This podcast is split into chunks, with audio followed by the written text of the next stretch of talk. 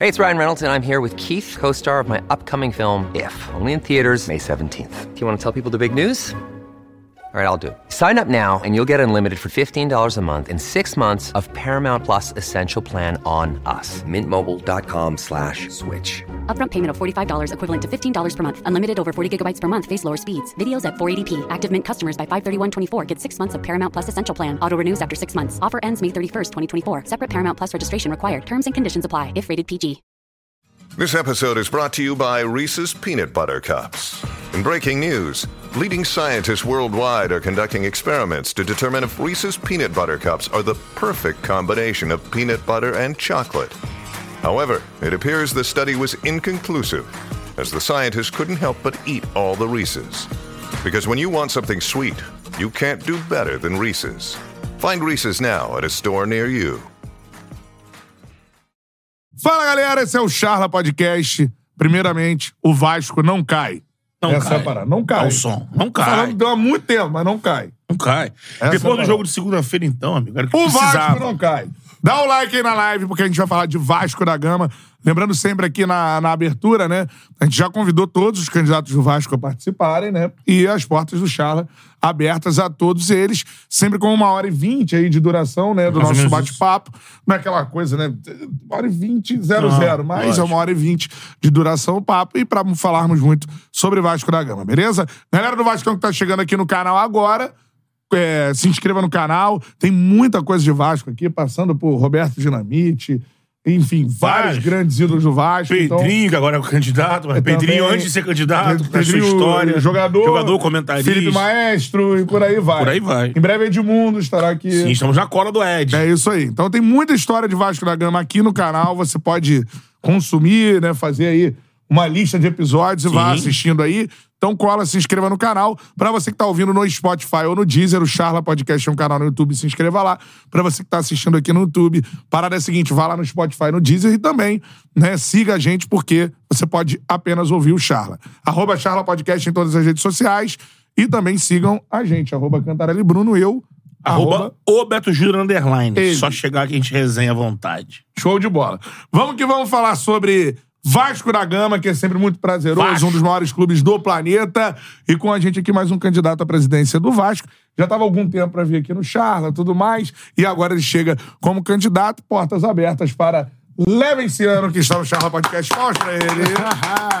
Bem-vindo, Leven. Obrigado, Betão. Obrigado, Bruno. Prazer enorme estar aqui com vocês. Show de bola. Pô, Show tamo bola. junto para falar do Vasco da Gama. Seja muito bem-vindo. Agora, Levin, por que você que já foi candidato em outros pleitos, enfim, a gente sabe tudo que aconteceu, eleições do Vasco, a gente estava até conversando aqui é, em off, né? Sempre complexas, né? Também para serem entendidas por quem não tá Pô. no ambiente político do Vasco. É, por que novamente ser candidato à presidência do Vasco agora nesse outro momento, esse momento onde o Vasco tem uma SAF gerindo o futebol? A eleição do Vasco é para ser estudada, né, Bruno? Realmente não é uma coisa simples. Mas a gente tem um projeto para o Vasco, a gente acredita no nosso projeto.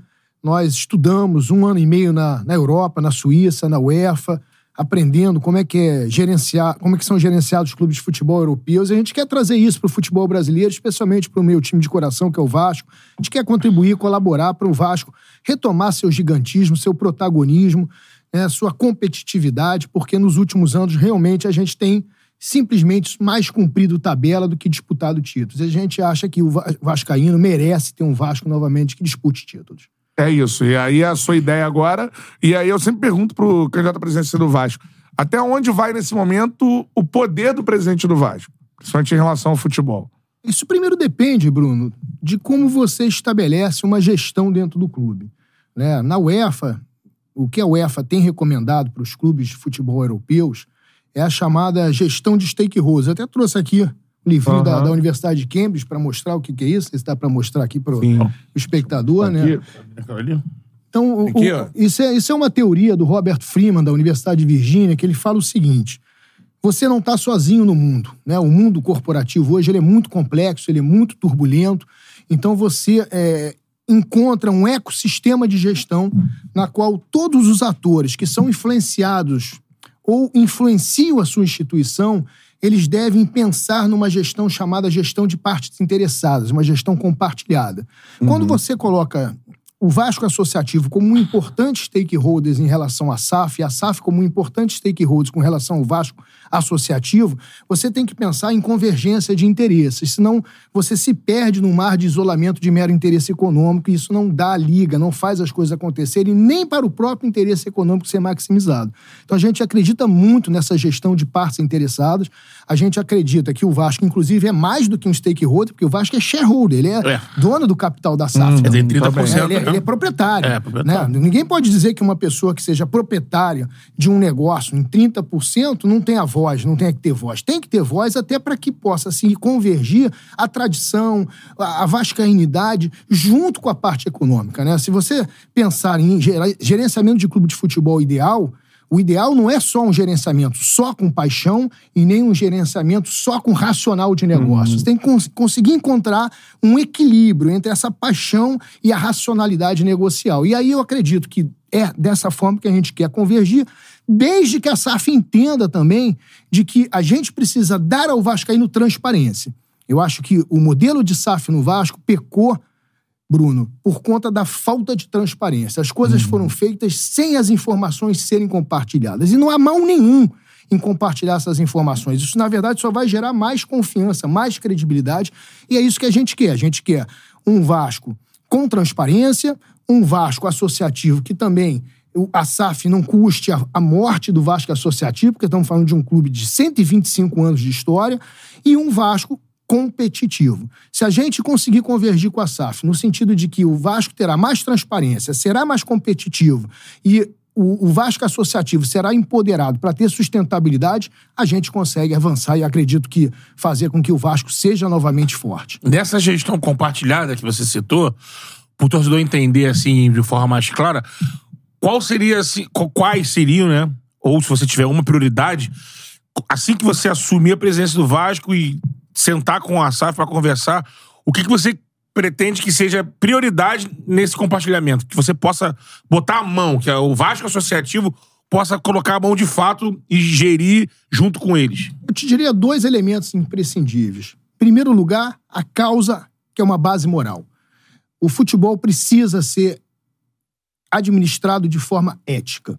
Eu acredito que as instituições de futebol que conseguirem entender a importância de ter uma administração ética, elas vão dar um passo à frente. Então, em primeiro lugar, uma base moral para tudo, uma integridade, um programa de integridade que começa exatamente com essa transparência.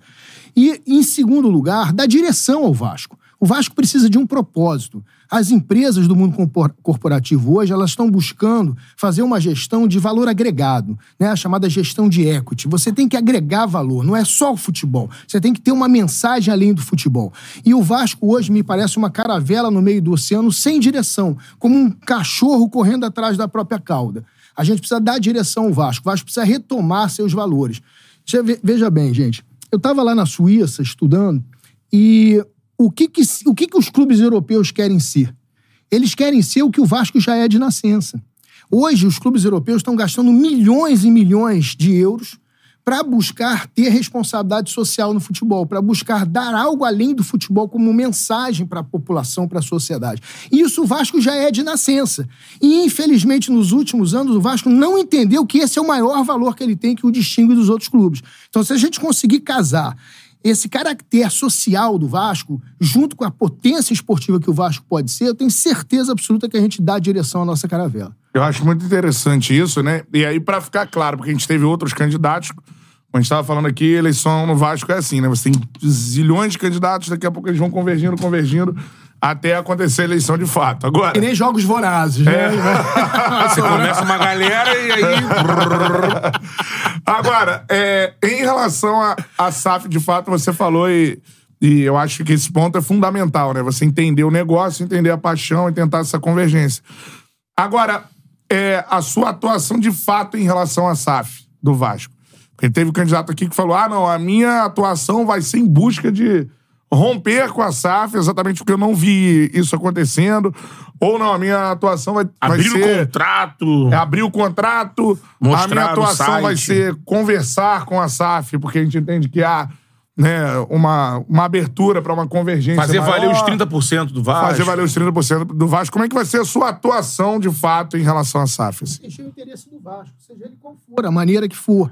Nós é, não queremos aqui criar instabilidade, insegurança. Isso não é, isso não é elegante do ponto de vista negocial, do ponto de vista corporativo. Isso causar disru- disrupção da noite para o dia. né? A gente quer sentar, entender, analisar, fazer com que os americanos entendam o que é o Vasco. Eles precisam aprender conosco, que somos vascaínos de longa data, o que é o Vasco realmente. Né? E eu acredito que à medida que eles nos ouçam, eles vão entender que a nossa participação, a nossa colaboração pode fazer com que eles tenham melhores resultados também. Né? É, é- preciso entender. Então, a intenção, primeiro no primeiro momento, é de uma conversa, É, assim. uma, uma, uma conversa buscando convergência dentro de pontos que eu entendo que são inegociáveis. Por exemplo, eu entendo que é inegociável, inegociável transparência. Eu acho que isso não é uma questão de cláusula de confidencialidade, whatever. Né? Eu acredito o seguinte: você hoje tem um Vasco que a maior parte dos vascaínos não confia no Vasco. E se não existe essa relação de confiança, como é que você vai impactar uma associação em massa, por exemplo? Como é que você vai realmente ter a participação efetiva do torcedor vascaíno se associando, seja como sócio estatutário, seja como sócio torcedor, se ele não tem confiança no sistema que está implementado no Vasco, porque as coisas são guardadas a sete chaves, numa obscuridade. Então a gente precisa, em primeiro lugar, entender que essa conversa vai existir de uma maneira assertiva, mas condicionada a, a- a- a certos elementos que eu entendo que são inegociáveis, como, por exemplo, a transparência e a sustentabilidade do Vasco Associativo. O fato do Vasco ter constituído uma empresa para o futebol não pode significar a morte de um clube que tem 125 anos. A gente precisa dar sustentabilidade para esse clube também. Então, a nossa intenção é revisar posturas no sentido de fortalecer o Vasco Associativo e o Vasco SAF, tenho certeza também, será fortalecido a partir do momento que a gente encontra esse ponto de equilíbrio. Ontem a gente teve um. É uma vitória pros vascaínos, porque o pre- prefeito, né, fez questão de divulgar nas suas redes sociais, né, um entendimento ali pra, um, uma. Eu vou chamar de re- revitalização da Arena de São Januário, né, de todo aquele entorno. O Eduardo Pasquet é vascaíno, até fez questão de falar que é, vem conversando com o Flu, que quis puxar o saco dos outros Está também, aberto né? a conversar com o Flamengo, mas que naquele momento era o anúncio de que tinha chegado a um acordo pro Vasco ter o seu São Poder Januário. fazer a- É, a sua arena remodelada. Sim. Qual é o pensamento? A gente sabe que o Levin tem uma bandeira do estádio há um tempo, né? Em outras É. campanhas. Então, assim, como é que isso impacta você virando presidente? E como é a relação com a SAF? A gente sabe que a SAF hoje loca São Januário, né? Aí entender. É, teria que. Esse, essa locação ela é anual? Teria que ter um acordo pra O que de você falou repente. muito aqui foi que é, é uma locação, vamos dizer assim, barata, né? Ah, pra, é? pra É um milhão por ano, que ela É, tem em muito relação pouco. a São Januário, né? Muito pouco. É, várias posturas, várias, é, vários elementos desse contrato que ninguém sabe exatamente o que foi feito. É, precisa então- ser revisado. Entendeu? E Tem dentro essa disso falta de tá- transparência clara. É, assim. claro, isso é óbvio, né? Isso eu acho que hoje não cai bem pra ninguém. Não cai bem pra imprensa, não cai bem pro Vascaíno, não cai bem é, pra própria diretoria. Eu acho que foi um erro fazer o negócio desta maneira. Não tem explicação para as coisas serem dessa forma. Né? Então a gente precisa, em primeiro lugar, dar luz a isso tudo e a gente tem esse compromisso de dar luz a, a esse contrato, mas não numa de, de, de causar um alvoroço, de romper, numa de realmente fazer com que as coisas funcionem de uma forma transparente. Né?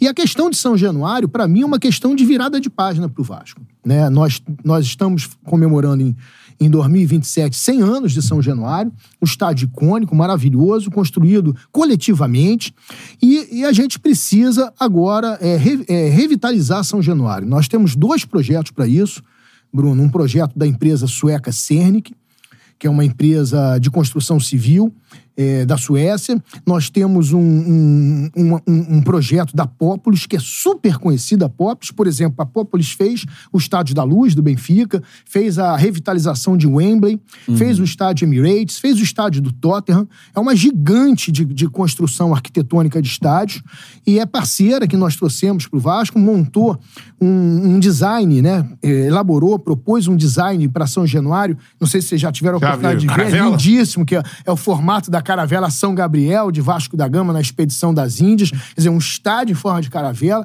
Foi eleito pela página One Football da Alemanha como um dos 10 estádios mais bonitos do futuro.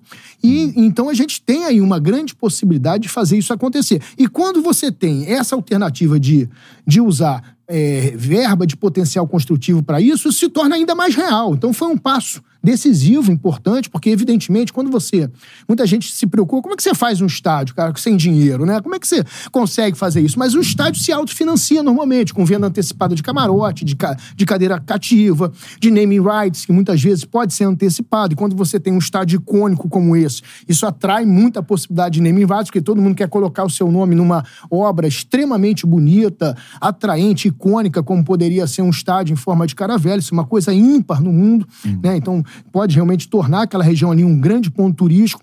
E quando você tem também a possibilidade, além dessas outras todas possibilidades de receitas que você já tem naturalmente na construção de um estádio, de você poder usar verba de potencial construtivo revertido em obra ali para a construção, isso é espetacular. Então a gente está vendo aí com muita é, mais realidade realmente acontecendo a possibilidade da gente conseguir entregar para o Vascaíno antes dos 100 anos de São Januário um estádio novo. Pro torcedor que ouviu, que lembra, quando a SAF chega no Vasco, o presidente Salgado, o vice-presidente.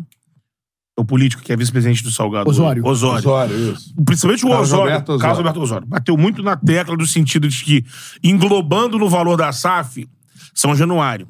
Reformulação, reformulação do São Januário. É, e esses projetos se conflitam, é uma conversa. É, o projeto do Vasco pode caminhar pelo Vasco, independente do projeto que a SAF tenha pro Vasco, se tem esse projeto. O estádio é do Vasco. O, Va- o estádio pertence ao Vasco Associativo. Ele está só locado à SAF. Então pode sim ser um programa independente, né, de, de inclusive de, de, de construção de autossustentabilidade para o Vasco Associativo, mas também numa gestão de partes interessadas, como é a que a gente quer implementar, que é uma gestão compartilhada. É evidente que isso pode ser objeto também de, de debate, de, de autoajuda ali entre as instituições, né, mas é, em princípio, um projeto do Vasco Associativo, porque o estádio pertence ao Vasco Associativo e a gente não quer, a gente quer botar um pé no freio. A gente quer botar um pé no freio nessa da ação do Vasco, nessa doação do Vasco, praticamente. Acho que chega. Né? Acho que já, já foram longe demais. Agora a gente quer cuidar do Vasco, cuidar dos, dos, dos ativos do Vasco, cuidar das sedes. Então a gente pretende que isso seja um projeto do Vasco Associativo. Mas é claro que, evidentemente, a Vasco SAF pode compartilhar, pode colaborar, pode ser uma parceira no desenvolvimento dessa grande ideia, porque também ela vai ter benefícios a longo prazo com relação a isso. Sim. Show. Agora falando sobre outro estádio também, e dá o like aí na live. Quanto mais likes a gente tiver pra mais gente. Isso aí, galera. As ideias do Leve Quase vão mil aparelhos aí, conectados show aí, de já. bola. Vamos subir esse like aí. Isso aí, dá o like aí na live. Já falou sobre o estádio da Caravela, que é Vai. um ponto A galera importante, tava aqui né? no chat falando, nossa, vai ser o mais Já bonito. viram? Ah, Já. O que, que eu você achou, Bruno? Cara, eu achei maneiraço. É legal, Eu né, achei cara? maneiraço. Porque tem. Ah, não, mas aquilo não vai dar pra fazer. e Claro tal. que dá, cara. Só vou te falar uma coisa que pouca gente sabe. Você sabia que a área de potencial ali de construção de São Januário é o dobro da bomboneira? É bem apertada a bomboneira mesmo. É, mas a bomboneira tem 54 mil Sim. e tem metade da área do, do, de São Januário, que a gente tem espaço pra fazer. Tanto pra, pra alargar como pra subir. Sem também. precisar daquela. Eu lembro que lá atrás tinha aquela polêmica das casas no entorno. Não tem nada a ver, Tem que mexer cara. no Pelo contrário. Tem que pegar a casa de ninguém, Não, fazer não, nada. É não, deixar pelo isso claro, contrário. né? Inclusive, a gente tem uma relação, a Barreira nos apoia, inclusive. Sim. A gente tem uma relação com a Barreira, que, é- e não só com a Barreira, mas com todas as comunidades ali no entorno de São Januário, que a gente quer utilizar desse projeto também como uma oportunidade de você dar geração de renda, emprego, educação transformar num para ponto os jovens né? ali. Exatamente. Isso aí vai movimentar aquela área de uma forma extraordinária. Aí o você- Estado não dá assistência, do Vasco, ajuda a. É, é, mas à medida que o Vasco ocupa esse, esse Sim. espaço também, ele também pode ter como contrapartida os projetos incentivados Sim, do sim. Estado. Quer dizer, isso gera um- um- uma possibilidade de muitos ganhos para todos os lados, tanto para o poder público, como para o Vasco, como para as comunidades, como para os torcedores. É algo espetacular, realmente. É, e você fez uma comparação que eu já tinha pensado, assim, quando foi a Bomboneira, cara. o- Hoje já, São Januário e a Bomboneira são, É.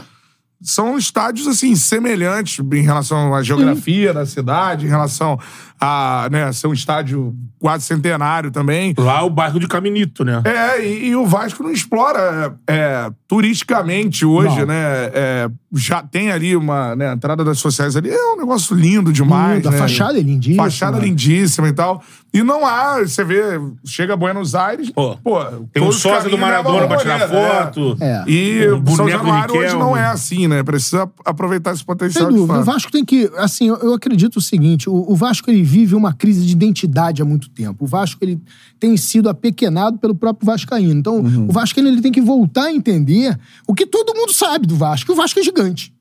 Né? Mas isso não pode ser só no do mundo, discurso, né? isso tem que ser na autoestima. Acho que a autoestima do Vascaíno está tão machucada, com tantos problemas que aconteceram na política do Vasco nos últimos anos, que a gente precisa realmente dar uma outra direção a isso, dar um outro rumo, resgatar essa autoestima, resgatar esse orgulho do Vascaíno, que é apaixonado pelo Vasco, para que todos saibam e pratiquem a grandeza do Vasco. Tem, Sobre tem, isso, Tem, ah. tem uma estimativa de quanto seria gasto esse estádio? Olha, um- é- isso é uma coisa que precisa ser levantada num plano de negócio mais detalhado. Seria muito, muito arriscado falar em termos de, de obra. Mas uma obra desse, desse, desse, desse naipe é algo entre 300 e 500 milhões de reais. É, por aí. Agora, falando sobre Maracanã, É, outro estádio. né, que a gente vai falar sobre o E outro também é estado. nosso. Então começa a falar sobre a sua ideia, você presidente do Vasco no Maracanã. Qual é a sua ideia? Ah, o Vasco tem que ter o seu espaço no Maracanã, sem sombra de dúvidas. Até porque, se realmente a gente for adiante e devemos ir adiante com a reforma de São Januário, a gente precisa de um lugar para jogar do tamanho da torcida do Vasco, né?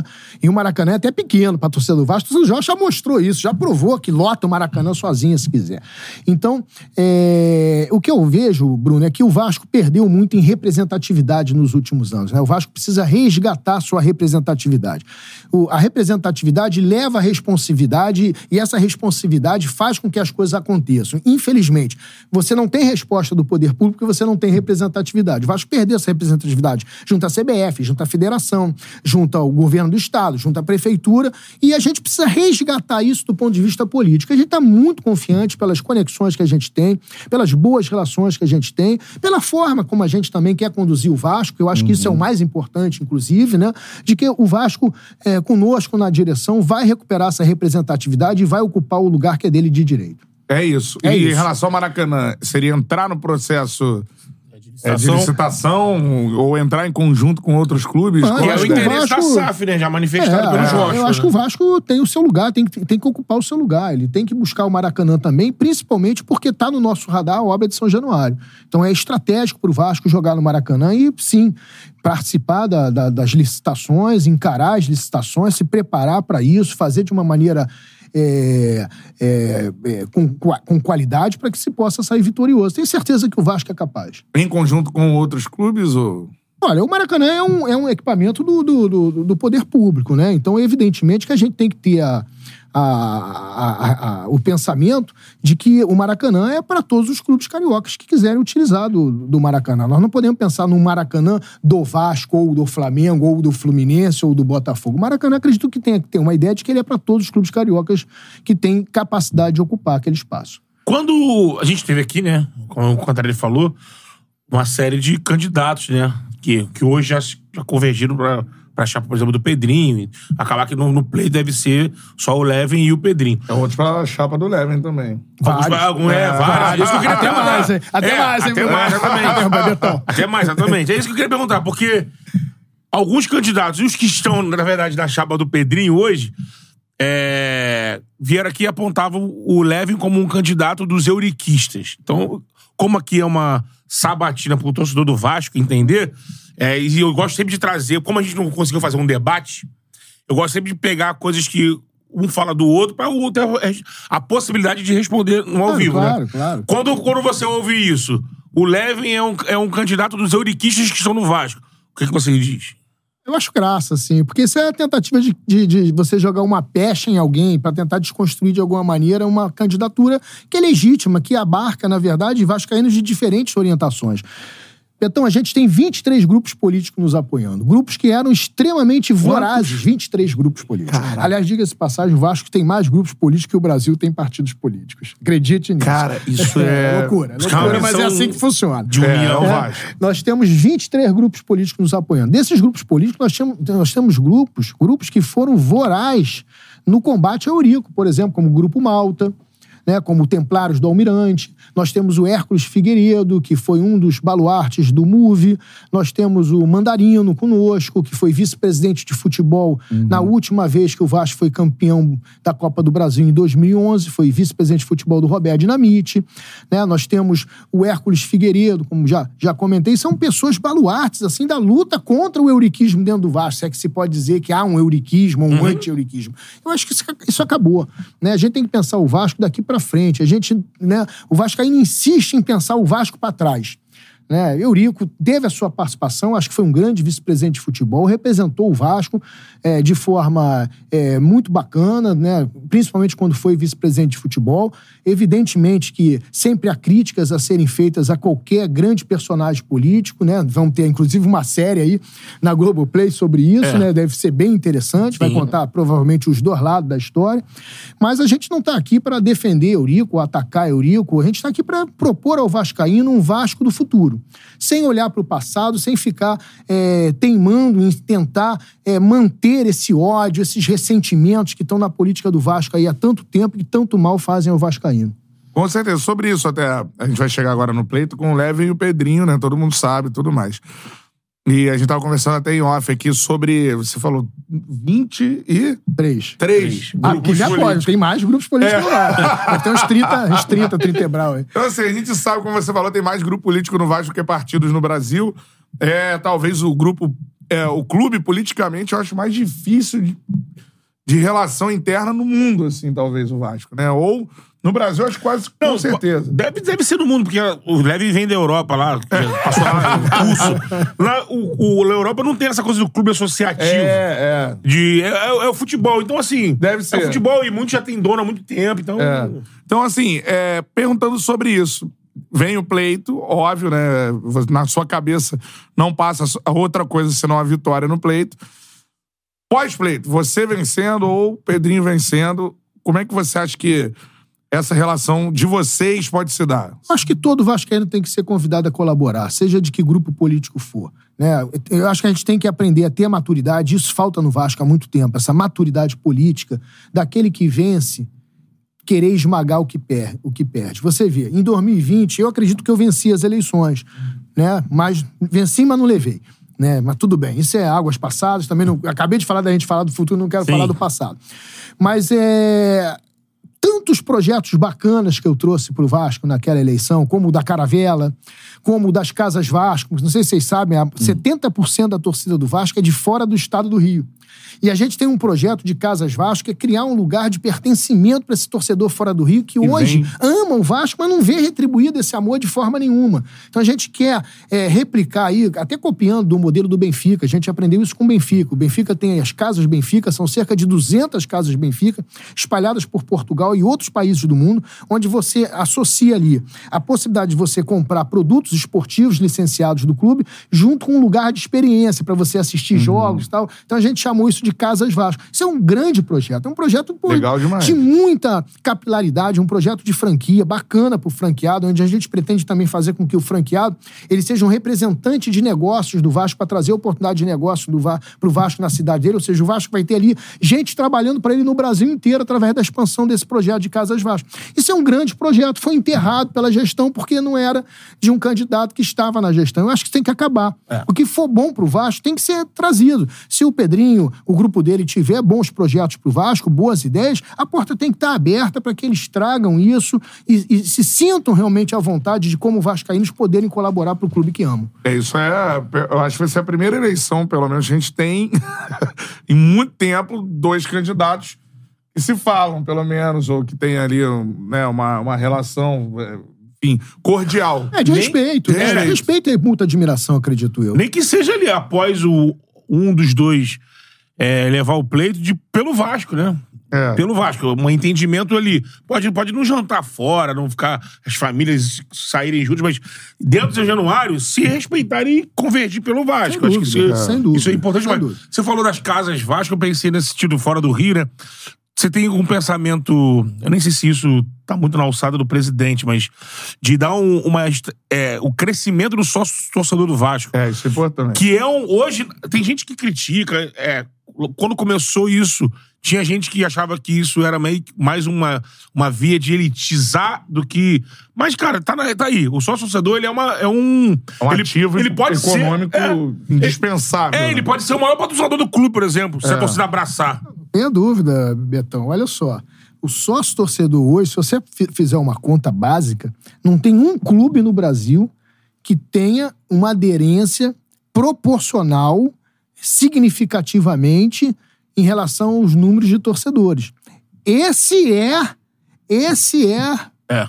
o, baú do tesouro. Quem conseguir, né? Quem conseguir criar, e é isso que a gente quer com o nosso projeto Somamos, é criar uma conectividade. A gente quer a convergência, sim, né, com a SAF, mas condicionada a nós termos transparência, a termos sustentabilidade para o Vasco Associativo, revisando posturas, revisando termos de contratos que podem ter sido é, canibalistas com relação a- ao Vasco Associativo. A gente tem que fazer com que todos entendam que é importante a sobrevivência do Vasco, entendeu? Que a gente não pode correr o risco do Vasco deixar de existir de forma alguma, mas uma vez feita essa convergência, nós vamos mergulhar na conectividade, na conectividade e direção ao Vasco. E essa conectividade, Beto, é o que nenhum clube brasileiro conseguiu fazer ainda. Se você parar para pensar, você pode pegar aí qualquer grande clube e compara o número de torcedores com o número de pessoas que realmente contribuem financeiramente através de um programa de sócio-torcedor, por exemplo, para aquele clube. Não chega nunca a 1%.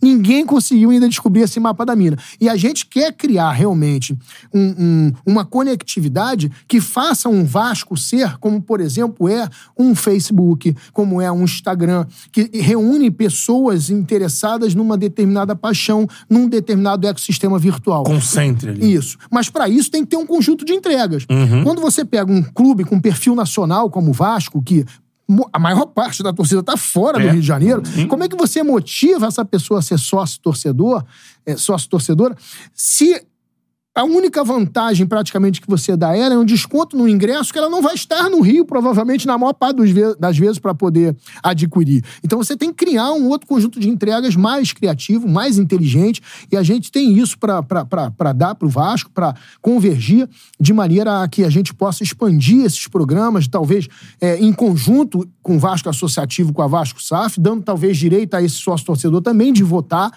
né, que é uma coisa que hoje não é permitida pelo estatuto. Então a gente tem que criar aí condições para que a gente possa expandir. E dentro dessa, dessa atuada aí, a questão da Casa Vasca é muito bacana para isso, porque dá essa, essa, essa, essa, essa sensação de pertencimento. Pode ser um lugar para você, inclusive, botar cabines de votação ah, espalhadas pelo Brasil todo para que todos possam votar. Isso vai Democratizar, democratizar né? o clube pra caramba e vai fazer com que todo mundo se empolgue em ser sócio. Só ilustrando isso que o Levin falou, o o Levin deve saber, né? Por exemplo, o Benfica, ele tem uma aderência, se eu não me engano, de 3% do que ele tem de torcedor, do total pra sócio. Mais de 200 mil, 200 e alguma coisa.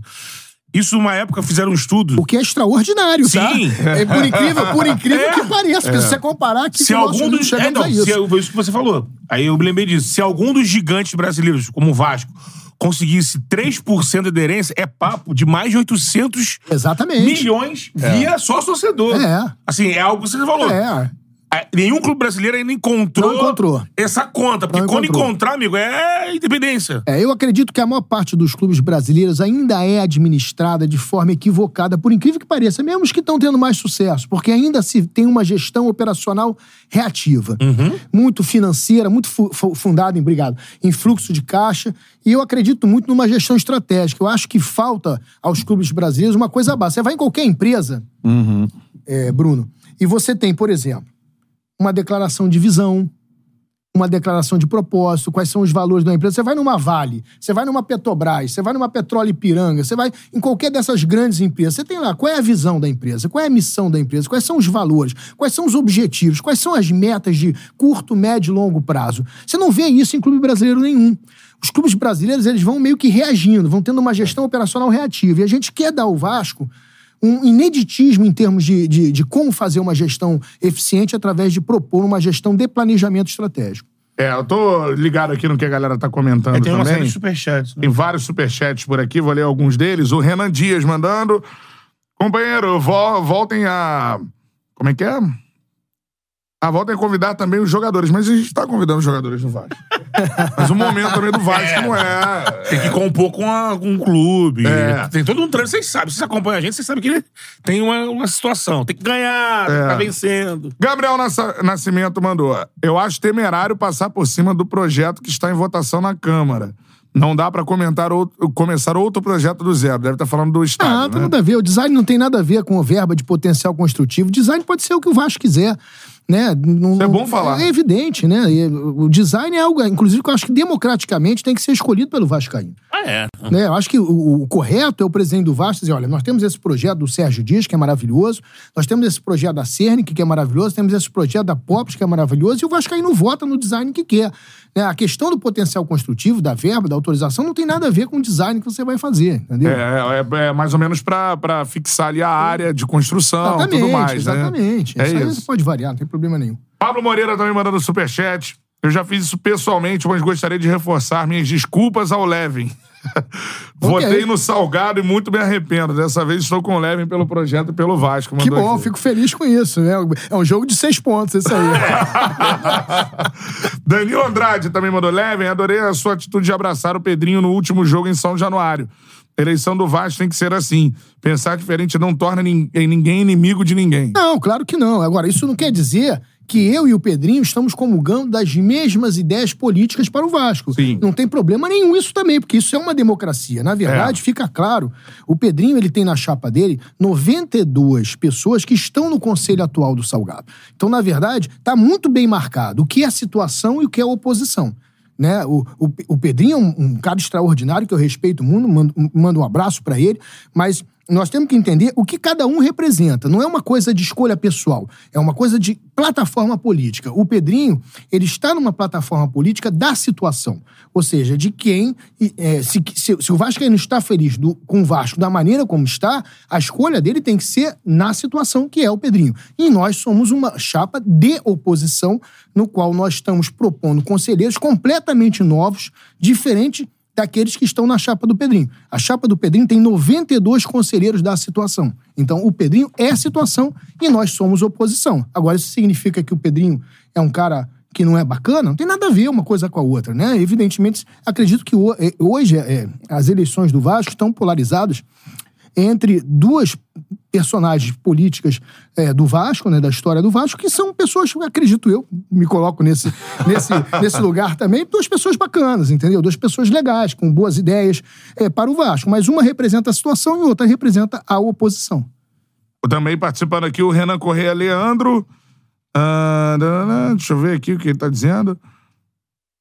É, Ah, sobre o pleito né, de, de votação. Tá dizendo aqui que a Bivolt não possui política de privacidade. Aí entra aqui em algumas coisas técnicas, em encarregado LGPD, indicado É, no tá, falando, site. tá falando, Bruno, da, da insegurança de É, uma do eleição processo online. de, de votação É, isso online. vem se arrastando das outras, né? É, olha É. só, todo clube carioca, a eleição é presencial. No Vasco, na minha opinião, deveria ser presencial também, entendeu? Agora, é claro que a eleição online, ela também abre possibilidade de vascaínos de fora do Rio, de fora do Brasil, até votarem também. O grande problema aí é como Hoje você dá... vascaínos sócios só. Sócio torcedor, não. Sócio torcedor não, por É. enquanto não. Sócios estatutários.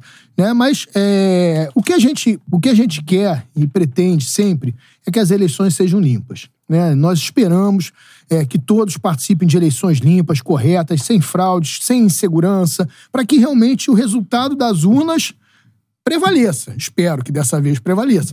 Né? E, e vamos lá, vamos torcer para que seja tudo da maneira correta, como tem que ser. É, e você falou até pra não lembrar, né? Mas é porque o último pleito do Vasco foi né, uma coisa. é, como é que eu vou dizer Quase aqui? que House of Cards de futebol.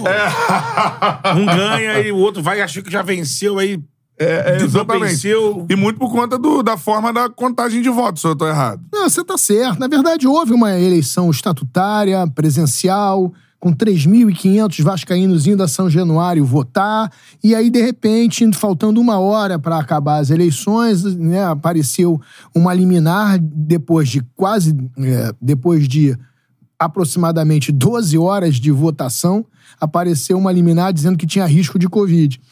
Né, para que não poderia ser eh, presencial por causa de risco de Covid. Aí se fez uma outra eleição que vários abandonaram essa segunda eleição. Eu fui um um deles. Eram cinco candidatos, né? é, eu, Sérgio Frias, Campelo, Júlio e. E na época. É, Salgado. Salgado. claro, é, a gente esqueceu dele. Né, mas é, eram esses cinco, né? E nas na, na segunda eleição foram só dois. Salgado e Júlia, eu, o Frias e o Campelo não quisemos, porque entendemos que não era o correto do ponto de vista estatutário, nem muito menos com os sócios que ficaram na fila duas horas para votar.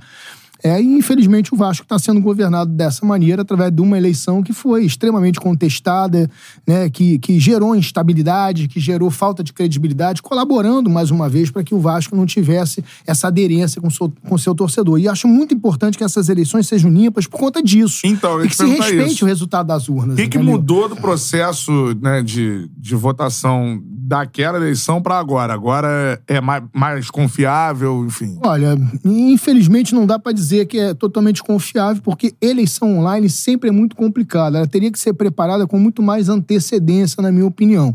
Então a gente vai ter uma eleição que possivelmente né, poderá ter é, sempre levantar suspeitas. Né? A gente preferia uma eleição mais tradicional, mais conservadora, presencial, porque aí a pessoa é identificada no momento que vai votar, né, através da, ela recebe a cédula, ela tem que mostrar a identidade dela, a pessoa tem que conferir se aquela pessoa é ela mesma, ela tem que assinar, a assinatura tem que ser parecida. Quando você tem uma eleição online, você tem que ter muito cuidado se a pessoa que está mandando o voto realmente é a pessoa que está ali identificável como sócio. Esse é o grande problema da segurança de, de eleição online. Mas, mas Bruno, eu, eu particularmente, eu estou muito confiante, estou muito, tô muito tranquilo. Acho que a gente é, vai para o pleito da maneira que for e possivelmente vai ser online. E estamos muito felizes de que a gente tem grande chance de ganhar da maneira que for. Há uma tentativa pra não ser online ainda ou não? É, tá tendo conversas lá entre o presidente da Assembleia Geral, o presidente do Conselho de Beneméritos, tem uma ação na Justiça também já,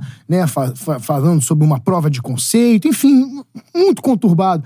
Eu, eu queria tanto que fosse tão simples, sabe? Assim, tipo assim, você se candidata porque você tem o tempo para se candidatar. E aí quem tiver mais votos ganha a eleição. Poderia ser dessa maneira, né? Espero que, que possa ser esse ano, porque realmente é sempre tão complicado que é até difícil explicar. Sim. A galera que tá acompanhando a gente, vamos dar o like aí, pô. Quase Isso. 2 mil aparelhos conectados e só 700 likes. Aí, né? É, então, ó, like na live aí, primeira meta, mil likes, beleza? Aí, na nossa live, pode ser? Mil likes? Pô, Então, mil likes Maravilha. na live. Seguinte, Cinco se inscrevam likes. no canal, tem muita coisa de Vasco aqui. Você vá navegando aí pelos ídolos do Vasco e tudo mais. O Roberto teve aqui um documento histórico, eu Sim. acho. Muito orgulho da entrevista que a gente fez com, com, com o tem Roberto. o, o Souza, que a camisa dele tá ali. É, e por aí vai. jogadores do Vasco. vários jogadores com relação com o Vasco, enfim. Eu queria perguntar, perguntar Mauro pro- Galvão, Mauro Galvão, aqui, Carlos Germano. Carlos Germano. Por aí vai, né? Queria perguntar pro Leve uma situação assim. Você falou da eleição, né? Que acabou que você levou, mas você ganhou, mas não levou. Que seria.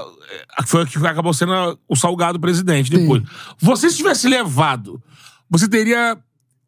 é, você teria tido a, a iniciativa da criação, da votação pra criar a SAF do Vasco e venderia essa SAF?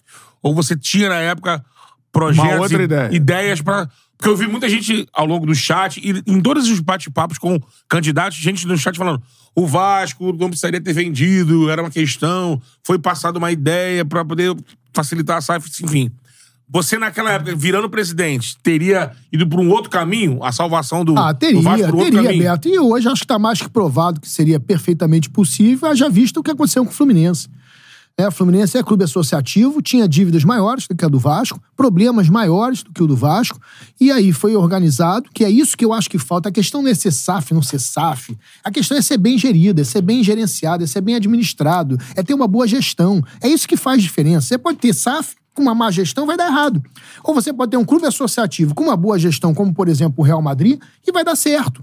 Né? O Real Madrid é um clube associativo. Então, o Bayern de Munique, ele, ele, ele, ele é um clube que é majoritariamente da associação, porque na Alemanha é proibido que você tenha SAFs com controle acionários empresariais.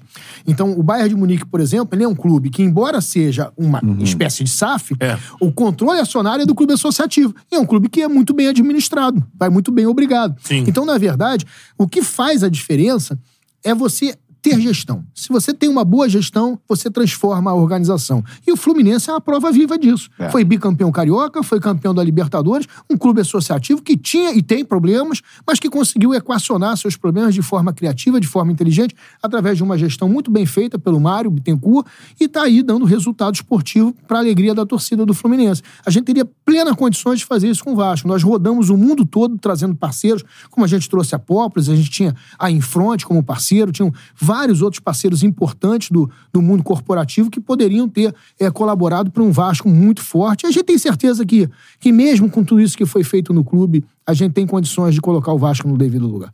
Com certeza, a opinião aí do, do Levin. Agora, eu queria que você analisasse. Eu sei que não é o, o poder de um presidente hoje interferir diretamente no futebol do Vasco, mas desde que a, a SAF assumiu o Vasco, na sua visão, né, como é que tá esse gerenciamento do futebol? é, você como vascaíno, enfim, observando e, claro, sendo eleito presidente, você vai ter essa relação. claro. E eu acho que vai ter uma relação de cobrança, tudo mais, Sim. enfim. Queria que você falasse da sua visão da, da SAF do Vasco no futebol hoje. Bruno, eu acho que tá ruim.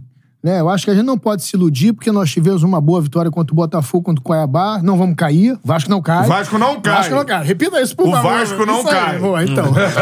mas, mas eu acho que se você olhar do ponto de vista, e eu sempre olho muito dessa maneira, de um ponto de vista do planejamento, né? A maior prova de que o planejamento não foi bem feito é que você teve que trocar praticamente o time todo no meio do campeonato É, é outro time. né? Então, na verdade, isso é uma demonstração de que o planejamento de futebol não está sendo bem executado. Então, a gente precisa ter um planejamento eficiente, efetivo, bem executado. Acredito que o DNA que foi colocado pela SAF para o Vasco é um DNA equivocado, porque foi colocado uma espécie de que o Vasco seria um clube onde se contrataria jogadores que podem vir ainda a ter alguma, alguma projeção, né? E isso não é o Vasco, isso com todo respeito é outro clube, né? O Vasco não é para isso, né? O Vasco não pode ser administrado com todo respeito, tal qual um clube mediano. O Vasco é um clube que tem que ser administrado tendo um DNA de jogadores importantes, de grandes craques, de grandes ídolos, mesclando com a garotada da base para não dar essa responsabilidade toda no ombro da base, para que o Vasco com esse equilíbrio esportivo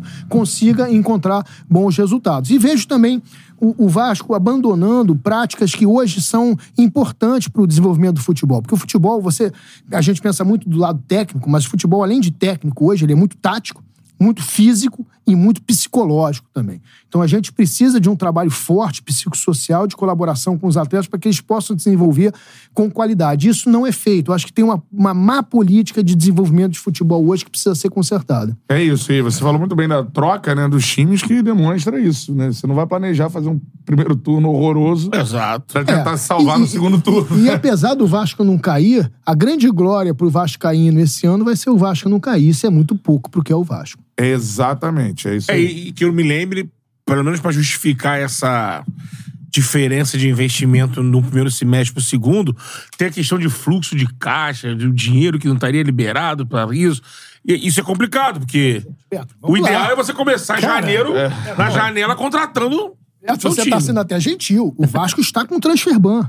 Sim, tem isso também. Ainda tem isso. O Vasco está com transfer ban. É isso aí. Né? E do ponto de vista esportivo, ano que vem nós vamos ter Libertadores da América com Flamengo, Fluminense e Botafogo e o Vasco vai estar onde? Espero que na Série A, mas fora do, do clube. Pois né? é, exatamente. Então, isso é pouco pro Vasco. A gente quer um Vasco campeão.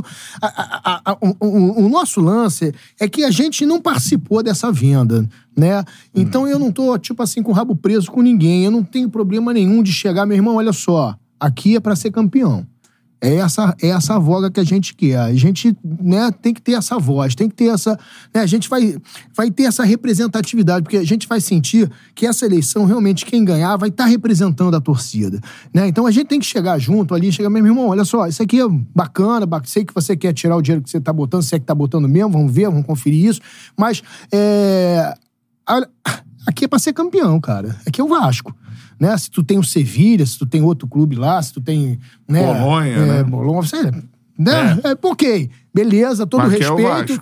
Né? Mas aqui é o Vasco, né? Então aqui é pra ser campeão, Tá adquirindo, adquiriu, eu acho, agora o Everton, né? Da É, Inglaterra. tá, tá, tá, tá dele, no bolo, tá no bolo. É, É. Lá na Inglaterra estavam fazendo uma sabatina pra saber se pode, se não pode. Até É. tinha um dito que podia respingar aqui, né, cara? Gênova também, né? Gênova. Mas, mas são clubes que não disputam título, né? O Vasco, é pela sua tradição, por aquilo que o Vascaíno se acostumou a ver o que é o Vasco, é inaceitável um Vasco apequenado. O Vasco tem sido apequenado, Beto, tem sido apequenado, Bruno, mas o Vasco é um gigante e tem que voltar a se comportar como um gigante. O PJ aqui mandou um superchat. Leve, você acha que o diretor de futebol deveria ser profissional escolhido pela SAF ou pelo associativo? O grande erro da SAF esse ano foi a contratação do Brax? Pergunta do É, ia- eu ia perguntar algo parecido, mas pergunta que depois eu pergunto. Ah, eu acho isso sacanagem com o cara, entendeu? Eu não sei, eu não, eu não, não, não pessoalizaria dessa maneira. Eu vejo sempre de uma forma muito em termos de planejamento. Eu acho que faltou planejamento. Né? E, de repente, dentro do planejamento, se poderia ter profissionais com mais rodagem para estar no clube do tamanho do Vasco, para poder dar certo, entendeu? O Vasco tem que dar certo. E não é difícil o Vasco dar certo, é só querer que dê certo. Né? O, o, o que, que falta no Vasco hoje? Falta uma cara. Que quando você vê, ah, o Botafogo tem uma SAF, mas o Botafogo tem uma SAF que o cara bota a cara. Cadê o cara que bota a cara pelo Vasco? Entendeu? Tá faltando isso. É um clube que é muito menor É. do que o Vasco que tá aí hoje, até as Paranaense. É, pois é. é. Tem uma cara do Petralha, É, gosta ou não, tem uma linha, Cara, o, tá Va- o- o Vasco, e na verdade, acho que nenhum outro grande clube vai pra frente se não tiver uma boa representatividade. Tá faltando representatividade. Tá alguém que pegue isso. Se tiver que ser o presidente do clube associativo a fazer, que seja. Se o cara tá querendo estar descansado lá em Miami, tá querendo só cuidar dos investimentos, administrar só fluxo de caixa, ok, beleza. Mas, irmão, então deixa fazer aqui a- acontecer, porque nós vascaínos queremos ser Eu sou campeões. daqui. Exatamente. O que eu ia perguntar, que tem muito a ver com isso também, é que você enxerga, como a gente falou isso aqui no início, muito vascaíno é, reclamando e pedindo mais Vasco dentro do Vasco, né? É, uma- é até recorrente aí, o Vascaíno pedindo, cara, É. Vasco precisa de mais Vasco. O que que você poderia dizer pro torcedor dentro da sua possibilidade, todo mundo sabe? Tem muita gente no chat falando assim, galera, mas é, eu perguntei de sócio, torcedor, ah, o sócio é da SAF. Enfim, beleza, mas o Vasco tem 30% do futebol e pode, você tá propondo algo Ah, eu tô propondo algo Associativo. acima disso, É, não, e- cara. Eu tô e- propondo uma, uma e gestão de parte compartilhando interessada. com eles. Exatamente. O que você poderia dizer pro torcedor assim que daria pra você fazer pra dar- ter mais Vasco no Vasco, no futebol Ah, do Vasco? Com, com inteligência e boa vontade dá pra fazer tudo, entendeu? Se a gente conseguir convergir os interesses que estão ali nesse ecossistema de Vasco, isso no Vasco vai acontecer. A gente só tem que, porra, ter gente com capacidade, com preparação, com... né, eu, eu me preparei, cara. Eu, pô, estudei pra caramba, gosto de estudar, é uma coisa minha, eu sempre Sim. gostei de estudar. Eu, eu passei pro... Eu, eu, eu morava com a minha avó, não tinha como pagar a conta de luz, estudava no corredor do prédio pro vestibular. Sempre gostei de estudar. Estudar, pra mim, foi o que fez a diferença na minha vida. Então, eu sou um cara que me considero preparado pra sentar à mesa e falar no idioma dos caras também, porque eu falo fluentemente, como é que a coisa vai ter que ser, entendeu? Importante. E, pô, isso é isso que a gente quer. E, e aí, tu acha que o cara vai querer partir pro confronto? Entendeu? Pô, claro que não. A gente tem aqui o, o- o interesse de fazer com que ele se dê bem também, que dê, que dê tudo certo no Vasco pra todo mundo. É, porque tem gente que fala assim, Entendeu? ah, mas o futebol depois da SAF, o futebol dos caras não é, do Vasco. isso que é, mas, Essa é a visão que muita não, gente mas, tem, é- mas olha se- só, mas a visão do torcedor, Bruno, eu vou chamar a atenção de uma coisa que eu acho que ac- acontece muito. O torcedor é muito espelho do administrador do Vasco. Então, essa é uma visão conformista, que vem do conformismo de quem vendeu. Ah, vendi, então agora eu tô conformado que, que se dane. Agora é problema dos caras. Não, para, nisso, para né? com isso. Isso é problema nosso. Isso é problema nosso. Nós somos coproprietários, nós somos donos, nós temos a marca ali. Nós temos que. O que, que é isso? Como é que é? Vai ser dessa maneira? De forma nenhuma. Nós temos que nos impor, ter voz. Entendeu? E é isso que eu falo que é importante se colocar um candidato da oposição. Porque, mal ou bem, o candidato da situação não é nada pessoal contra ninguém, mas o candidato da, da situação, ele está comprometido com o status quo, com a, maneira, com a maneira como as coisas foram feitas. Esse conselho que, que virá com, com, com, com a situação, caso a situação vença, é o mesmo conselho que está no Vasco hoje. Então, isso não pode ser dessa maneira se a gente quiser alguma coisa diferente. Então, o que eu estou propondo é alguém que não participou disso, que vai ter, então, legitimidade por conta disso e chegar e, pô, colocar a situação de uma maneira diferente. Cara, olha só, isso aqui é o Vasco. Você vai cuidar do Vasco como Vasco ou a gente vai ter que arrumar um outro problema um, um, para você ou vamos ter que arrumar um outro parceiro para seguir a nossa vida aqui? Como é que vai ser isso? Então, nós queremos colocar as coisas de uma maneira muito correta, muito adequada, é, muito é, técnica, mas para fazer a coisa acontecer. Agora, é, você observando o Vasco, para isso, para falar pra galera que tá, tá assistindo tudo mais. Esse Vasco, desse momento, né? No futuro, é, quais seriam, na sua visão, os principais problemas desse Vasco, assim? Do jeito que está. Eu acho que falta falta direção ao Vasco. Né? O Vasco ele precisa encontrar direção, precisa encontrar propósito, ele precisa encontrar um caminho, né? E ele precisa readequar o seu DNA, ele voltar a ser Vasco. O Vasco ele tem deixado de ser Vasco, tem se aceitado que o Vasco seja um time qualquer. Nós, como, eu, como eu falei, eu, tô, eu tava lá na Europa estudando e os clubes europeus estão gastando milhões para poder entregar para a sociedade uma mensagem além do futebol. E o Vasco tem isso no seu DNA. O Vasco ele tem que se encontrar com a sua essência, com seus valores, de uma maneira que ele seja readequado, repaginado do ponto de vista a ter uma direção. E dentro dessa direção tem que estar o DNA do futebol, que é um DNA de um clube que disputa títulos, com craques, com ídolos, com grandes artilheiros. O Vasco é isso. O Vasco tem que retomar o seu caminho. Ele, e, e- e engraçado, o Vasco perdeu o seu caminho quando ele começou a tentar se igualar aos outros. Quando o grande valor do Vasco era exatamente o fato dele ser diferente dos outros. Uhum, então é isso, é o reencontro com a essência, né? Muita gente mandando mensagens por aqui, cara. Dá o like, chegamos a Che- mil likes. chegou, acho que tá quase. É, dá o like aí, que quanto mais likes a gente tiver, pra mais gente aparece. 992, pô, galera. É, a entrevista que está ao vivo agora, mas vai ficar aí pra galera É. assistir. Temos os cortes, tudo mais, né? O Tem muita pleito é no coisa pra sábado. acontecer. Pleito é sábado, começa às 10 horas da manhã, vai até 10 horas da noite. É, eu sei. Trabalhei em algumas eleições do Vasco. Depois das 10, pode ir. Espero que não, Eu né? convido a todos para irem lá à sede do Calabouço, ali no- numa vista lindíssima que nós temos da Baía da Guanabara, um ativo maravilhoso do Vasco. É. Né, eu vou estar lá, quem quiser ir lá, né, conversar, trocar ideias, eu vou estar ali para abraçar o Vascaíno que vou votar no sábado. E esses outros equipamentos, falando também do, um pouco mais do, do, do Vasco Associativo, né? O Vasco tem orgulho de ter escola, né, formadora ali, que é algo sensacional, espetacular. Espetacular, espetacular. Tem a questão também de ser uma tradição de, de esportes olímpicos, né? O Sim. Vasco tem uma tradição muito grande. Ecleticidade. Exa- Exatamente. Tem as outras sedes também, como você disse, Calabouço vai sediar né, a- o pleito. Sim, né? sede você, náutica. Você tem a sede náutica, que também é, é linda demais ali. Sim. Enfim, seu planejamento pro, pro clube também, Vasco. Ah, a gente quer entregar serviço para o associado, entendeu? Isso é muito importante, essa tua pergunta, porque isso é importante para o sócio. Hoje, o, o sócio do Vasco ele tem muito pouca contrapartida em termos de convívio social.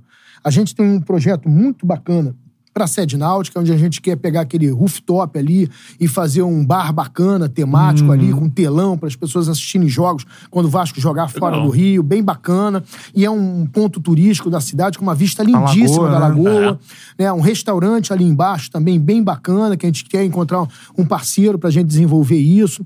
Lá no Calabouço, a gente tem um projeto pra gente. A gente pode subir até quatro pavimentos ali, então a gente tem um projeto, uma vez que a Marina da Glória ali tá entupida.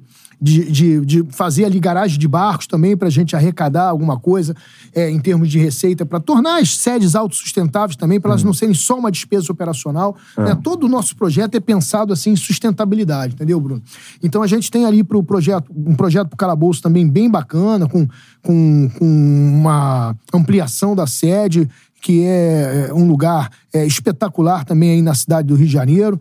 É para São Januário também, que é do Vasco Associativo. É tem que bom lembrar disso. São isso. Januário é do Vasco Associativo. É. E nós não queremos entregar para ninguém. Nós podemos ter parceiros para desenvolvimento tá mais, de negócio. Mas tá mais isolado, né, hoje? é, tá Do isolado, torcedor, tá o sócio, isolado. é, você vê. É, você tem torcedores, às vezes, de fora do Rio que querem tirar uma foto dentro do estádio e não podem, só se pagar um tour. Isso é um Isso absurdo, existe, isso é isso existe. desnecessário. Entendeu? afasta, né? É, afasta e é uma receita ridícula que não vai fazer diferença nenhuma no final das contas, entendeu? Vai valer muito mais a pena aquele cara tá feliz de estar de, de tá sendo bem recebido e tá comprando produtos do Vasco porque tá E satisfeito com o sempre Vasco. foi assim, né? Exatamente, Você né? entrava em São Januário, São Januário vivo, É, né? Exatamente, exatamente. E o lance do Colégio Vasco da Gama, Bruno, é um, é uma sacada de mestre do Vasco. Isso é uma coisa espetacular. Não sei se você já viu, por exemplo, Felipe Coutinho dando entrevista de quanto ele é grato ao Vasco por ele ter estudado no Vasco. Porque, inclusive, o permitir, colégio ele né? adequou os horários, que era É. uma grande dificuldade dos atletas antigamente. Porque o atleta tinha que escolher entre jogar futebol e estudar, porque os horários não eram compatíveis. E o Vasco compatibilizou isso para os seus Sim. atletas. E a gente tem projeto para o Colégio Vasco da Gama também. A gente quer que o Colégio Vasco da Gama vire um grande centro de excelência de educação esportiva para construir é, possibilidades e postos de trabalho de pessoas que estudem no Vasco para trabalhar no esporte. Tem mais superchat chegando Tem. aqui. O Will Sam pergun- perguntou: É um prazer falar contigo, presidente. O que você aproveitaria dessa atual gestão? Puxa vida, é para responder isso com sinceridade mesmo. Sinceridade. É, eu acho que essa gestão Eu já imaginei. Eu acho que ele essa gestão, ela talvez ela tenha deixado o legado da- do potencial construtivo. Vamos ser aí, tentar ver um, alguma coisa boa. Então, acho que esse último ato aí do Eduardo Paz, de trazer esse potencial construtivo aí como possibilidade do Vasco desenvolver a reforma de São Januário, é um legado... Isso é um que- trabalho dessa gestão. Eu acredito que tenha sido, foi na gestão que aconteceu, a gente tem que reconhecer. É. Tem mais perguntas por aqui. O Ricardo Pereira. Volte com o evento Jogue na Colina. É uma honra. Ah, isso é muito bacana. É isso. A gente precisa ter um Vasco acolhedor. Não? Isso sempre foi a marca do Vasco. É, o Vasco sempre foi um clube acolhedor. Né? O Vasco não tem aquele elitismo. Isso é para outros clubes. O Vasco é um clube popular mesmo, é da Zona Norte, é acolhedor, é comunitário, é social. E isso aí a gente tem que construir esse convívio social novamente. Isso está acabando e a gente tem que retomar todo esse convívio do associado com o clube. Também aqui, ó. Pego ortodontia. O cara é dentista, né? É. Mandou aqui, ó. Se o Vasco cair, não cai. Não Se cai. o Vasco cair, Pô, Bruno, fala de novo isso aí, Bruno. o Vasco não cai. É isso. Não cai. Não cai. Aí ele pergunta: se o Vasco cair, o que não vai acontecer, é, o que poderia mudar em seus planos? Olha, o no, o Qual no- seria a melhor O pergunta? impacto, É, né? Cara, qual seria o impacto de uma queda do Bruno, Vasco? olha só, é claro que sempre atrapalha bastante, porque diminui receita. Mas qualquer planejamento estratégico ele é feito para de três a cinco anos. Né? Então a gente vai.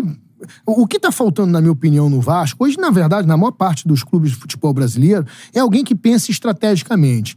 Né? O, o que, que acontece com tudo que é clube? O cara chega lá e vai reagindo, vai reagindo, vai É. reagindo. Ele não consegue parar para pensar, para construir, para a planejar. tantos anos, onde é que eu Exatamente, estar? é isso. Quais Eu são os acho- processos e- pra chegar E quando você, quando você propõe planejamento estratégico, não faz tanta diferença tu tá na Série A ou tá na Série B, porque, na verdade, tu vai construir o planejamento a partir daquele momento onde você estiver, Uhum. entendeu? Agora, é claro que nós não queremos isso e que é muito melhor começar esse planejamento estratégico estando na Série A para alçar voos maiores mais rápido. Com certeza, né? A atuação do presidente, eu já te perguntei das críticas e tal. A sua atuação no futebol em relação à SAF, como será? Ser eleito, o que, que você vai fazer é, para pressionar a SAF? Não sei se essa é a palavra. Ou... Vou me meter em tudo. Eu É. vou me meter em tudo. Eu, eu, eu, como presidente do Vasco, sou representante de 23 milhões de pessoas. E vou me meter em tudo. Eu quero saber de tudo. Quero, quero ter voz pra tudo. Quero opinar pra tudo. Pra dar um quero exemplo, um colaborar pra técnico tudo. que tá num momento ruim, na sua cabeça, ele precisaria ser demitido. Isso. Olha, eu acho que isso já é uma questão mais do diretor de futebol. A gente também tem que respeitar os postos de trabalho, entendeu? É. O- eh, não estamos falando de criar uma ditadura da, da associação no Vasco, principalmente tendo um outro parceiro. Mas ter sim uma colaboração. o. Exatamente, ter voz, ter voz, Pra ter escolher o opinião. diretor de futebol. Ah, e a gente pode, e a gente, sinceramente, a gente pode ajudar muito mais do que quem Sim, tá lá fora, pô. acho, a gente conhece o nosso país, em primeiro lugar, melhor do que quem tá lá fora. Então, é, é, é, não, não- eu acho que não vai ser muito inteligente se os caras travarem isso, ficarem numa de pô, não permitir que o presidente do. que representa efetivamente o torcedor não possa fazer com que as coisas aconteçam pro bem do Vasco. É, tem mais, Mais superchat dois, por aqui? Tem mais dois. Girão e mais um. Breno Girão. Fala, galera. Levem, será que tem alguma possibilidade de uma união com a chapa do Pedrinho? Olha, eu acho que nesse momento não. É, não Faltam por uma questão, não por uma questão pessoal, né? Faltam três dias para eleição. Como você E disse, você é e- oposição, É, né? e tá muito marcado de que o Pedrinho tem uma chapa com 92 pessoas que participam do conselho atual representando a situação e nós temos uma chapa que não tem ninguém que está lá nesse conselho e que é oposição. Então acho que são diretrizes políticas completamente diferentes. Acho que a escolha que o Vascaíno tem que fazer nesse momento não é entre o Pedrinho e o Levin, Bruno. A escolha que o Vascaíno tem que fazer nesse momento é o seguinte: o Vasco do jeito que tá, tá legal? Se tá legal, é a chapa do Pedrinho. O Vasco da maneira como está, tá ruim? Então é a chapa que o Levin representa, que é a oposição. Essa é a escolha. Então, estamos felizes com o Vasco como está ou queremos mudança, queremos uma maneira diferente de gerir o Vasco? Agora, ó, tem mais gente participando. PJ, vou emendar essas duas perguntas aqui, que elas tratam da atuação do marketing do Vasco, né? A relação com o torcedor. É, PJ mandou. Levem, sou off-Rio e sinto falta de benefícios do sócio-torcedor para este público. Qual é a sua proposta? A, sua- a torcida off-Rio é gigante. Emendando aqui com Felipe Bizarria, é o nome dele. Levem, qual a sua opinião sobre o marketing do Vasco na gestão Salgado? Vocês con- continuariam com ações como a camisa LGBT? Então você pode Olha, emendar as duas questões Olha, aí em primeiro, lugar, em primeiro lugar, com relação ao Off-Rio, já falei do projeto da Casa Vasco, acho que é bem bacana Uhum. esse projeto. Quem quiser, inclusive, conhecer os projetos no detalhe, é só entrar lá no Boa. site www.projetosomamos.com.br. Projeto Somamos. projetosomamos.com.br, www.projetosomamos.com.br. O cara vai lá e ele tem lá todos os projetos que a gente tem pro Vasco. Casas Vasco, por exemplo, tá lá, o cara pode ver no detalhe, inclusive é, o- a padronagem arquitetônica, tudo tá lá é, colocado desses projetos todos. É, e, e eu acho que o Vasco ele tem que ser um pouco mais itinerante por essa característica de ter é, torcedores de fora do Rio. A gente vê o Vasco, assim, de uma maneira, organizando de forma inteligente uma logística mais itinerante. Um Vasco jogando em Manaus, jogando em Santa Catarina, jogando no Espírito Santo. Acho que a gente tem que chegar próximo desse torcedor, aproximar o torcedor com o time indo jogar, não só quando É joga impressionante fora. quando o Vasco vai a esses É, lugares. não, né? você já viu Manaus, por Sim, exemplo, é Brasília, né? É, é, é. incrível, cara. Então, o Vasco precisa talvez ser um, um pouco mais itinerante para poder estar mais próximo desse torcedor fora do Rio de Janeiro e a gente pretende sugerir que isso seja colocado. Com relação às posturas do Vasco, com relação a quaisquer causas sociais e combate a qualquer tipo de preconceito, isso é uma marca do Vasco e acho que isso é bacana do ponto de vista é, do que representa o Vasco em, em termos de, da luta contra qualquer tipo de preconceito e deve ser preservado. Tá certo. Vai, Betão. Eu tô vendo aqui a galera mandando. O torcedor fica muito apegado à questão do. do EA. Quem virar presidente é, não vai ter acesso ao futebol. Esquece isso, mano. Pois é, mas isso é porque. É por isso que existem as escolas de gestão, né? Não. É, você, você, né, é uma ciência, a administração, né? E é Então, bom você explicar como um candidato e, e os outros, e como uma, uma forma geral. Não, isso é até para SAFs em geral. Exato. É, Porque já claro. tem essa ideia assim, ó. Claro. SAF, vendeu, um abraço. Presidente faz mais É, absolutamente isso vai nada. depender da metodologia de É gestão isso. que for aplicada pela É SAF, entendeu? É. É claro. O, o Você texto um exemplo? Se for, uma, me- se suas- for uma metodologia isolacionista, separatista, individualista, que não pense em gestão de partes compa- interessadas, compartilhando gestão, você vai ter esse tipo de modelo. Mas isso vai ser bom para aquele clube? É isso que precisa ser colocado. Não, Entendeu? e outra coisa, é, eu acho que, como você falou aqui, parte muito mais da postura passiva ou reativa do, do, do Claro, associativo claro, do que outra coisa. Porque o- claro, o, a SAF, o claro. Joshua, o Texto, ele é o investidor. O que ele não quer é, perder dinheiro. Mas isso. dividir opiniões, isso, é isso. com- é, conversar e chegar numa coisa. Eu Claro. acho que não vejo isso como Não, o cara é SAF, não posso ouvir ninguém do outro lado. Claro, Não, O exemplo do esquece. Botafogo existe que o Textor, ele, ele e o do Césio, que é o presidente, né? O do Césio assiste os jogos junto com então, o Textor. sim. assim. Então, Essa uma- colaboração Exatamente. é desejável para dar certo para ambos. É.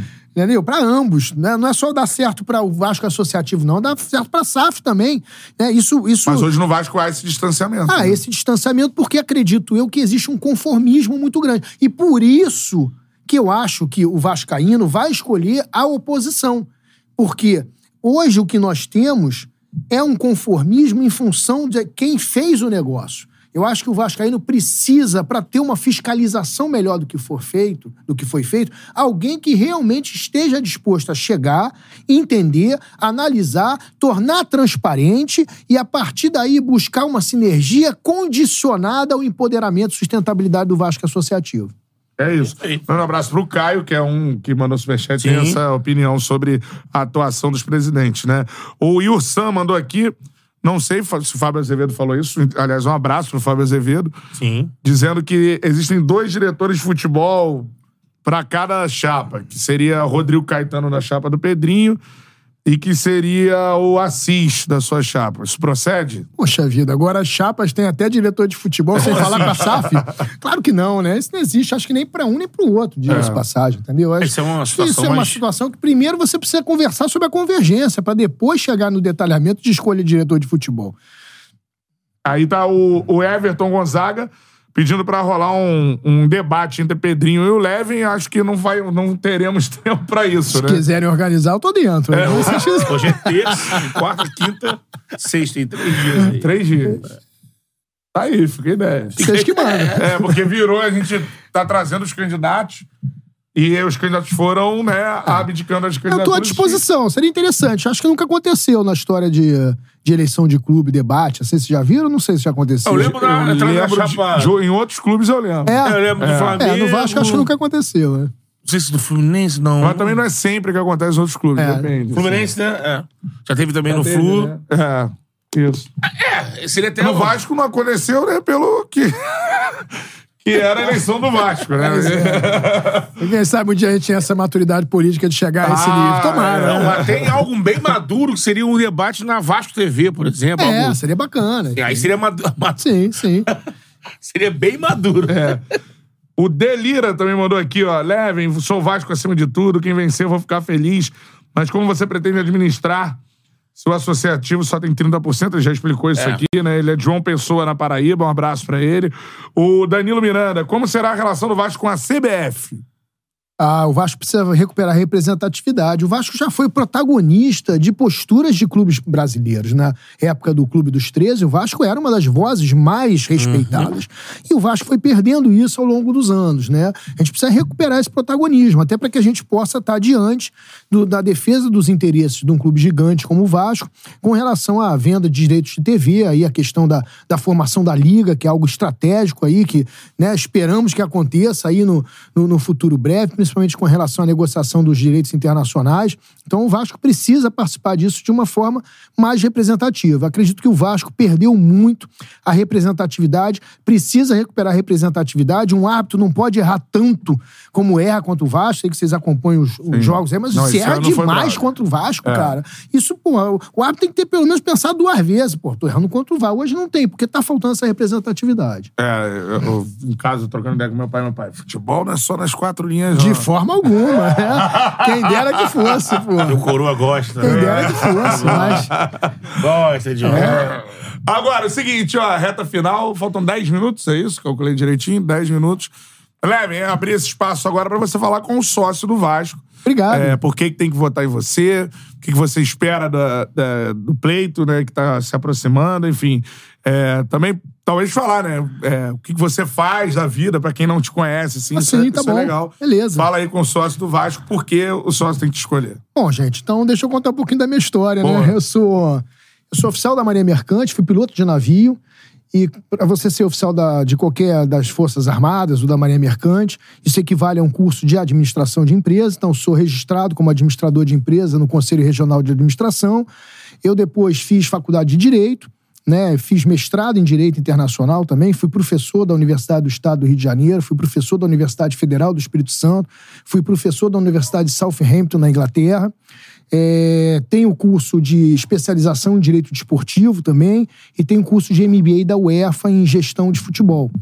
E acredito que com essas credenciais eu me preparei, estudei para efetivamente cuidar do Vasco. E nosso interesse é realmente fazer uma gestão que seja muito aberta, muito democrática, é, muito inclusiva, muito acolhedora, uma, uma, uma gestão profissional, né? É, trazer todos esses ensinamentos que eu tive na UEFA, né? onde eu estudei marketing, re- eh, comunicação, eh, relações públicas, eh, planejamento estratégico, gestão operacional, gestão financeira, gestão de recursos humanos, design de serviços e produtos, são várias matérias, futebol feminino, né? enfim, estudei bastante lá, lá, lá na UEFA, várias disciplinas importantes, tive uma nota muito boa para o nível europeu europeu, né? O máximo que você consegue tirar numa faculdade europeia é nota 6. Eu tive nota 5, é uma nota bem alta para o padrão europeu. E, e o meu, meu projeto, inclusive, de final de curso lá de MBA foi a recuperação do Vasco, que foi avaliado pela UEFA com uma nota altíssima. Então a gente quer trazer essa experiência que acadêmica que a gente teve né, é, na UEFA para é, colocar isso é, em curso no futebol brasileiro. A gente acredita realmente numa gestão é, que, se for feita de uma maneira profissional, moderna, eficiente, se for uma gestão pensando em planejamento estratégico, propondo um planejamento estratégico bacana para o Vasco, a gente vai fazer diferença na história do Vasco. A gente, é, eu não preciso do Vasco para nada, minha vida financeira, é, pessoal, profissional está totalmente bem resolvida, né? Eu tenho essa possibilidade hoje de me dedicar ao Vasco integralmente, sem que isso me cause prejuízos pessoais. Então isso me deixa de uma maneira muito tranquila para realmente eu focar e entregar para o Vascaíno uma coisa bem bacana. E eu tô com muito, muito tesão, sabe, Bruno? Muito tesão mesmo de fazer acontecer. Fiquei bem chateado com o que aconteceu em 2020, mas acho que são águas passadas. E a gente olhar para frente, a gente está tendo apoio aí de muita gente bacana, de todos os lados políticos do Vasco. É, teremos uma eleição é, disputada, uma eleição difícil, mas estamos muito confiantes de que nós vamos vencer e entregar um Vasco dos sonhos para os vascaínos. Um Vasco onde a gente quer cuidar do Vasco realmente, a gente quer cuidar das sedes, reformar, deixar um legado para o vascaíno mesmo.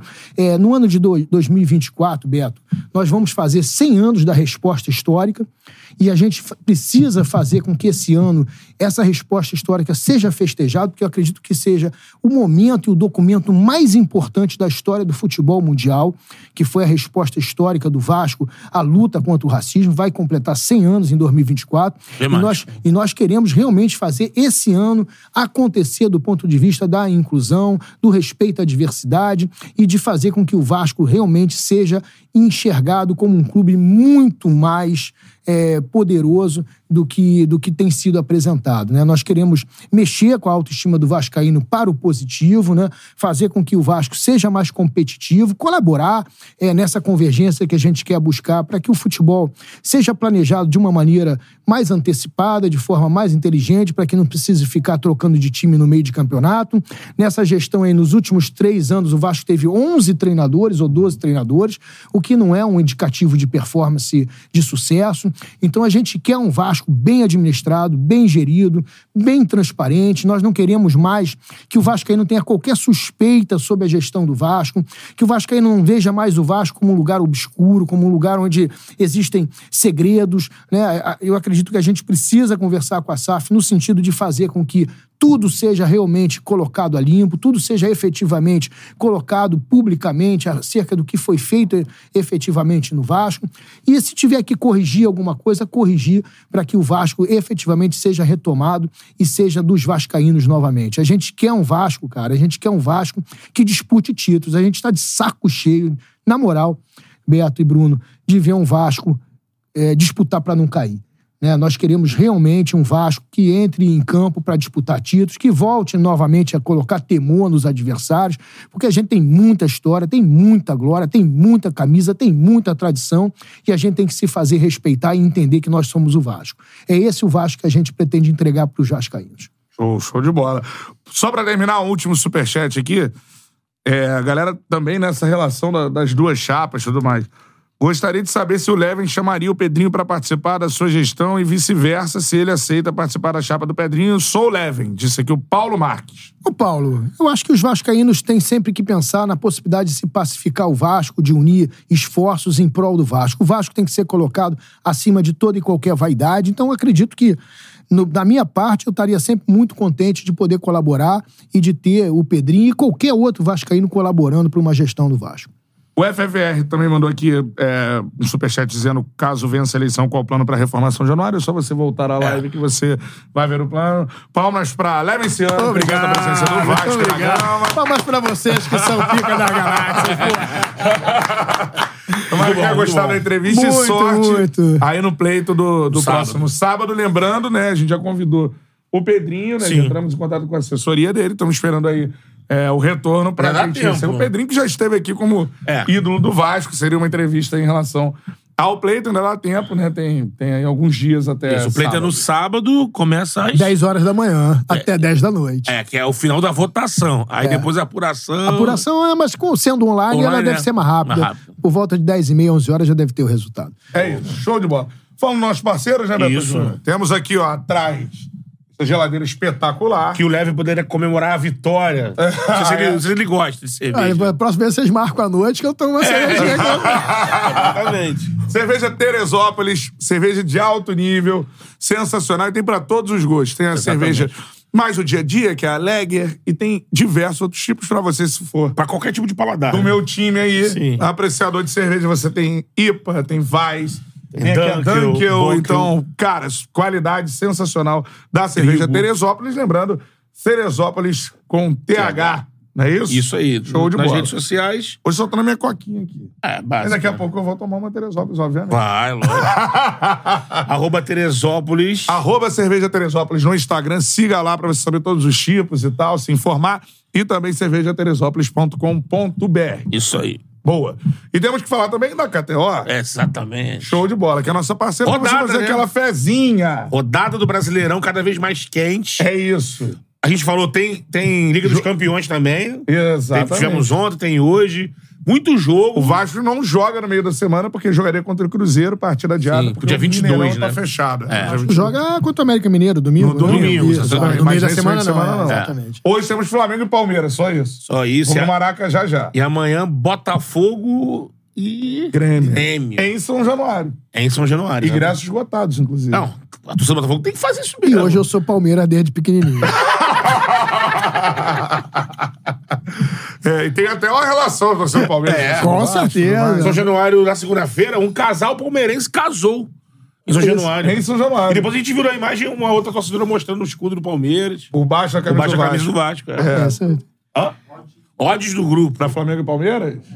Ih, rapaz, tô nas expectativas dessas odds aí. Vamos ver. É, dessa vez eu não vou botar no empate, não.